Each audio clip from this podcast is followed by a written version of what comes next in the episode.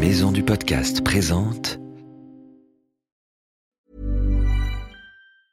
I'm Sandra, and I'm just the professional your small business was looking for. But you didn't hire me because you didn't use LinkedIn jobs. LinkedIn has professionals you can't find anywhere else, including those who aren't actively looking for a new job but might be open to the perfect role, like me. In a given month, over 70% of LinkedIn users don't visit other leading job sites. So if you're not looking on LinkedIn, you'll miss out on great candidates like Sandra. Start hiring professionals like a professional. Post your free job on linkedin.com/achieve slash achieve today. Oh, oh, oh, oh, ah, hi, ah bon, nom d'une poule sans dents. Professeur, qu'est-ce qui vous arrive? Ah, mais vous êtes en train de lire? Vous lisez quoi? Je lis Wild, la vie sauvage. Il vient de sortir. Ah oui, c'est un livre sur les extraordinaires animaux de France. C'est pour parler aux enfants de toutes les espèces qui vivent chez nous. Les renards, les ours, les dauphins. Et aussi les tortues, les loutres, les flamants roses. Oh, regarde-moi ces belles photos. En plus, il y a plein d'infos sur les animaux.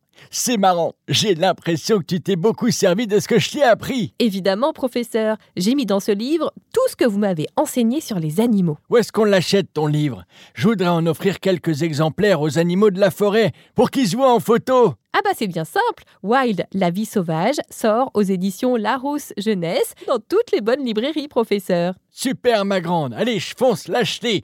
Tu crois que je peux payer en chamallow grillé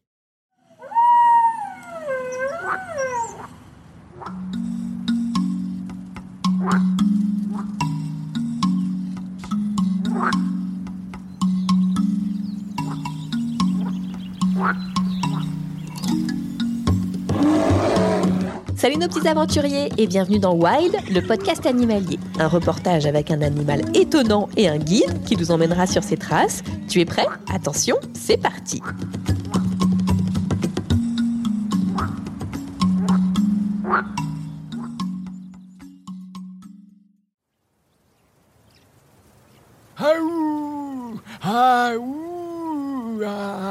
Professeur, mais enfin, qu'est-ce que vous faites? Eh bien, j'appelle mes copains les coyotes, voyons. Vous vous trompez, professeur. Là, vous faites le hurlement du loup.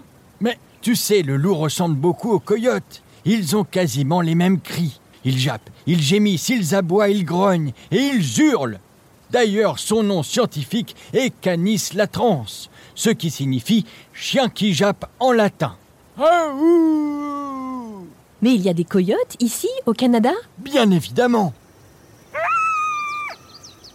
Professeur, ça marche. Il y en a un qui répond. Il vous a entendu. Fantastique Je crois qu'ils sont plusieurs. Ils arrivent. Dis donc, ils sont rapides, non? 50 km heure, ma grande. Pas mal, hein? On commence à les voir. C'est marrant, je les imaginais plus gros. Oh non, ils sont pas bien gros, 15 kilos en moyenne, contre 30 pour un loup. Ah non, il commence à pleuvoir. Demande à Audrey de te parler des coyotes. Moi, je vais rentrer dans leur terrier pour me mettre à l'abri avec eux. Ça marche, professeur, mais gardez-moi une place au chaud pour après l'interview. On verra si t'es sage. J'arrive, mes petits coyotes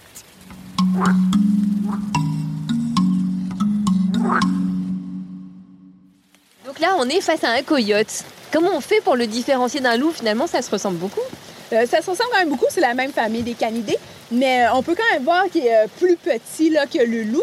Il a les oreilles plus courtes, le nez plus allongé, plus petit, donc il y a quand même des différences.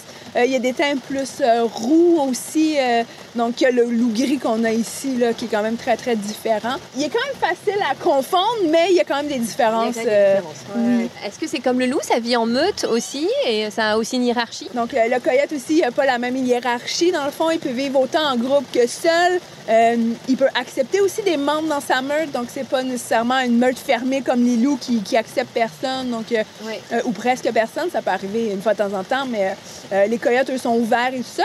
Ça peut vivre en groupe. Il n'y a pas une hiérarchie de dominance. Il y a plus qu'un qu'un- un mâle, une femelle qui peut s'accoupler. Donc, ils peuvent être tout seuls, ils peuvent être à plusieurs. C'est très différent. C'est pas aussi hiérarchisé que, que les loups, là.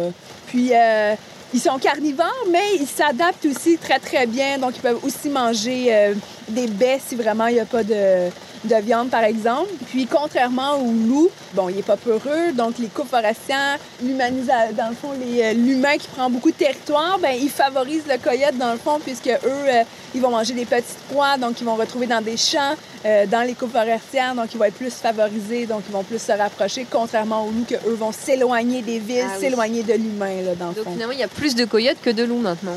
Euh, c'est dur à dire, mais euh, le coyote, quand même, il est, il est beaucoup plus présent. On en voit beaucoup plus qu'on pense de plus en plus. Donc, il est moins peureux. Alors pour moi, le coyote, mais j'avais tout faux, pour moi c'était plus un animal du désert qui a chaud, mais en fait non, il est là dans les températures très froides lui aussi. Exactement. Il survit aussi euh, aux températures très froides euh, du Québec sans problème, là, du Canada et tout ça. Pour les bébés euh, coyotes, ça se passe comment? Est-ce que aussi ils sont dans une tanière? Oui, exactement. C'est un canidé aussi. Donc, oui, ils sont élevés dans la tanière comme, comme les loups, comme les renards et tout ça. La fourrure au Québec est très importante hein, pour, pour survivre au froid de l'hiver.